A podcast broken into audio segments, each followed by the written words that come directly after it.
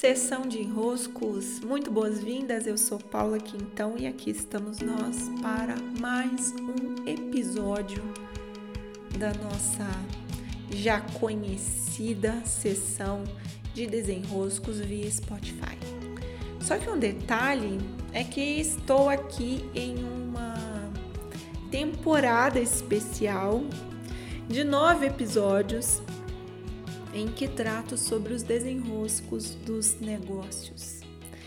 Estou em fase de inscrições abertas para a mentoria de negócios e esse período especial é, acontece duas vezes ao ano. Esse ano de 2021 eu vou oferecer essa mentoria em duas edições apenas, porque ela tem uma duração de nove semanas, acontece às quartas-feiras de manhã então são períodos do ano bem é, bem preparados por mim para serem vividos como uma travessia mesmo, como merece. Pois bem, para este período eu preparei esses nove episódios visitando as temáticas de cada uma das sessões e trazendo para vocês aqui pelo pela sessão de enroscos, né? Já alguns desenroscos que vão fazer muita diferença. Como eu contei lá no meu vídeo imperdível, eu contei para vocês que vou tratar sobre a persona, não ser assim essa importância toda de nos ajudar e já disse lá, muito pelo contrário, mais atrapalha do que ajuda eu vou falar também um pouco sobre o problema que é se definir um nicho de atuação visando produzir resultados e vender mais, já que estará num nicho que tem mais resultados. Eu vou contar um pouco sobre por que, que as ofertas irresistíveis têm, acabam produzindo né, essa síndrome do impostor então, vou passar por alguns bons temas. E, claro, a produção para as redes sociais, incluindo a pressão por sair por aí dançando e dublando quando né, não é bem isso que você quer fazer. Você pode até é, ter essa natureza no teu dia a dia. Hum, e aí, beleza, é natural seu, mas quando não é nossa natureza nos obrigar a, né? Porque funciona é um, um grande trauma que estamos produzindo para nós mesmos e para os nossos negócios. O custo de produzir resultados assim é muito alto. Quando eu trago essa série, e quando eu trago a mentoria, e quando eu trago o meu workshop do DNA, e quando eu trago o clube, quando eu trago tudo que eu trato sobre negócios, eu estou sempre partindo do pressuposto de um negócio que se sustenta. Ou seja, antes de haver um negócio, há uma pessoa que se sustenta.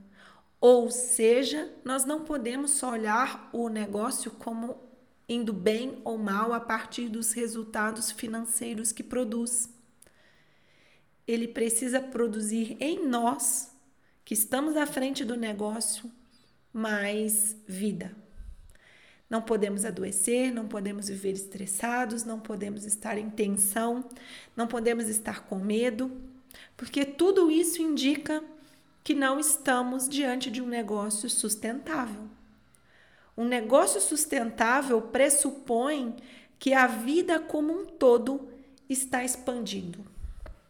Esse precisa ser o nosso critério. A vida como um todo está expandindo. Se não está, se o custo de ter um negócio é, inclusive muitas vezes, pior do que estar naquele trabalho que você com muito orgulho transitou dele, dizendo: ou sonhando, eu vou ter um negócio, vou ter uma vida com mais liberdade.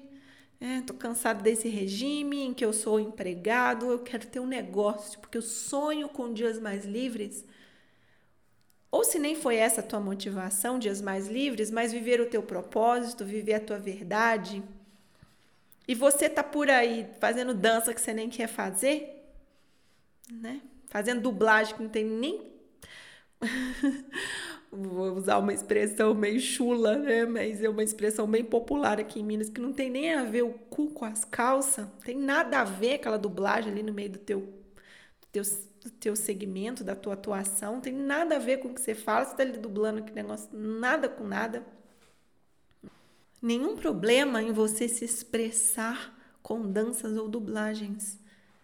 Mas esse é o seu jeito mesmo? Condiz com tua natureza? É só, é só esse o critério. Condiz com teu, né, com o modo como você se expressa?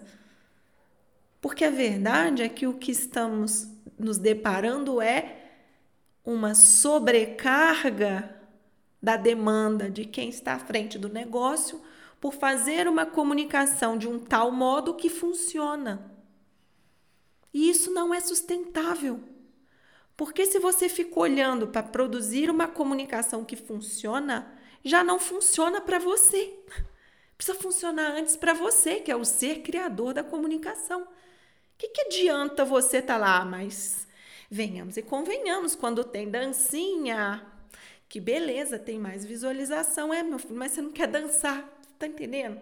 Então a chance de você continuar ali se torna menor do que você se comunicar do jeito que é natural seu.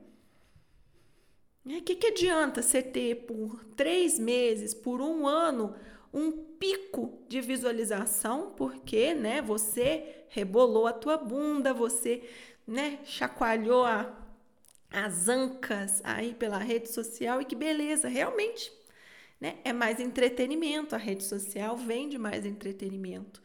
Mas às vezes você não é entretenimento. Fazer o quê? Né? Nem todo mundo é um entretenimento vivo por aí. É uma outra ou pouca alma que tem essa veia cômica assim tão natural. Não são muitas pessoas, não é todo mundo. Cada um tem uma expressão. Então, se você passa um ano tendo over de views porque você conseguiu atrair as pessoas com esse modo que funciona, o que, que acontece no ano seguinte? Estou dando um exemplo do tempo, mas pode ser mais ou pode ser menos tempo. Acontece um efeito rebote. Você entra numa queda criativa.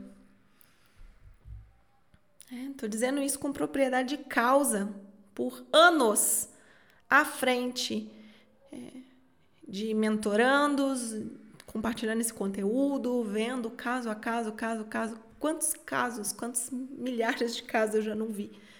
Se você se força a produzir de um modo que gera conversão, resultado, e views, o caramba, quatro, você se força a. É. O que acontece? Você extrapola o nível que há em você de criação. Você, vamos dizer assim, quase você se abusa. Parece exagerado, mas é, é o que acontece. Você se violenta. Você se violenta para produzir visualização. Qual é o outro lado da moeda? Você precisa dar um descanso para você. Você é obrigado a se exaurir seu corpo exaure de recursos. E um dos efeitos né, é o distanciamento das redes sociais. Então você passa aí, passou um ano super produzindo, no outro ano você não aguenta nem ver. Você não aguenta ver nem de dourado. Seu corpo intoxicou de você mesmo produzindo daquele jeito que não é o teu. Agora, o que eu quero dizer é: não precisa produzir desse jeito que não é o teu. Que incrível, né? Parece que estão descobrindo a América. Não precisa produzir desse jeito que não é o seu. O seu jeito de comunicar, o seu jeito de expressar, claro, né? Nós vamos lapidando o nosso jeito de expressar. Se for olhar uma fala minha há 10 anos, for olhar uma fala agora, é óbvio que melhora, porque a gente tem que se aprimorar na nossa comunicação. Mas no nosso modo de comunicação, meu Deus, né? no nosso modo. Eu não tenho a natureza de sair por aí dançando. Para que, que eu vou resolver que o meu modo agora é dançar? Porque tá tendo mais visualização. É, não brota de mim naturalmente, não flui, se é a palavra que gostam, não flui naturalmente. A sobrecarga que eu coloco no sistema, me obrigando a ser diferente do que sou para funcionar, é muito grande. Então parece que a gente não pode ser quem é para vender, que tem um jeito certo de fazer para vender. É, tem um modo como as coisas funcionam, mas não tem um jeito, não tem um como fazer, não tem o que fazer. Assim tão especificado quanto você está querendo receber uma ordem, um comando aí de algum lugar, sabe? Ter liberdade de criação ainda é um desafio para todos nós, porque nós não somos treinados em vender. A escola não nos ensinou, nós fomos muito acostumados com as propagandas de massa, então nós não ficamos assim tão confortáveis em vender. É, ainda há um certo bloqueio em oferecer o que temos de valor, mas desse modo, como estão contando que é o único modo que funciona, muitas vezes você não dá conta de se encaixar. E o pior, você continua acreditando que é você quem não sabe vender, e pior ainda, que é aquilo que você oferece que não tem valor. Não é essa a lógica, tá tudo embananado aí dentro desses né, dessas correlações que se está fazendo. Por isso, acredito que essa série com nove episódios vai auxiliar. Aproveitem esses dias de caixinha aberta lá no Instagram sobre o tema negócios, mas é claro, se você está me ouvindo a qualquer tempo que seja, neste especial, seja agora com inscrições abertas para mentoria, ou seja mais para frente, pode pedir ajuda sobre esses temas. É. Eu sei que o que eu tenho em mãos hoje para tratar os negócios de maneira sistêmica é um modo único de enxergar, perceber e desenroscar aquilo que nos negócios está como ponto cego ao olharmos para essa expansão e esse desenvolvimento dos resultados. Beijos, cuidem-se e vejo vocês no próximo episódio.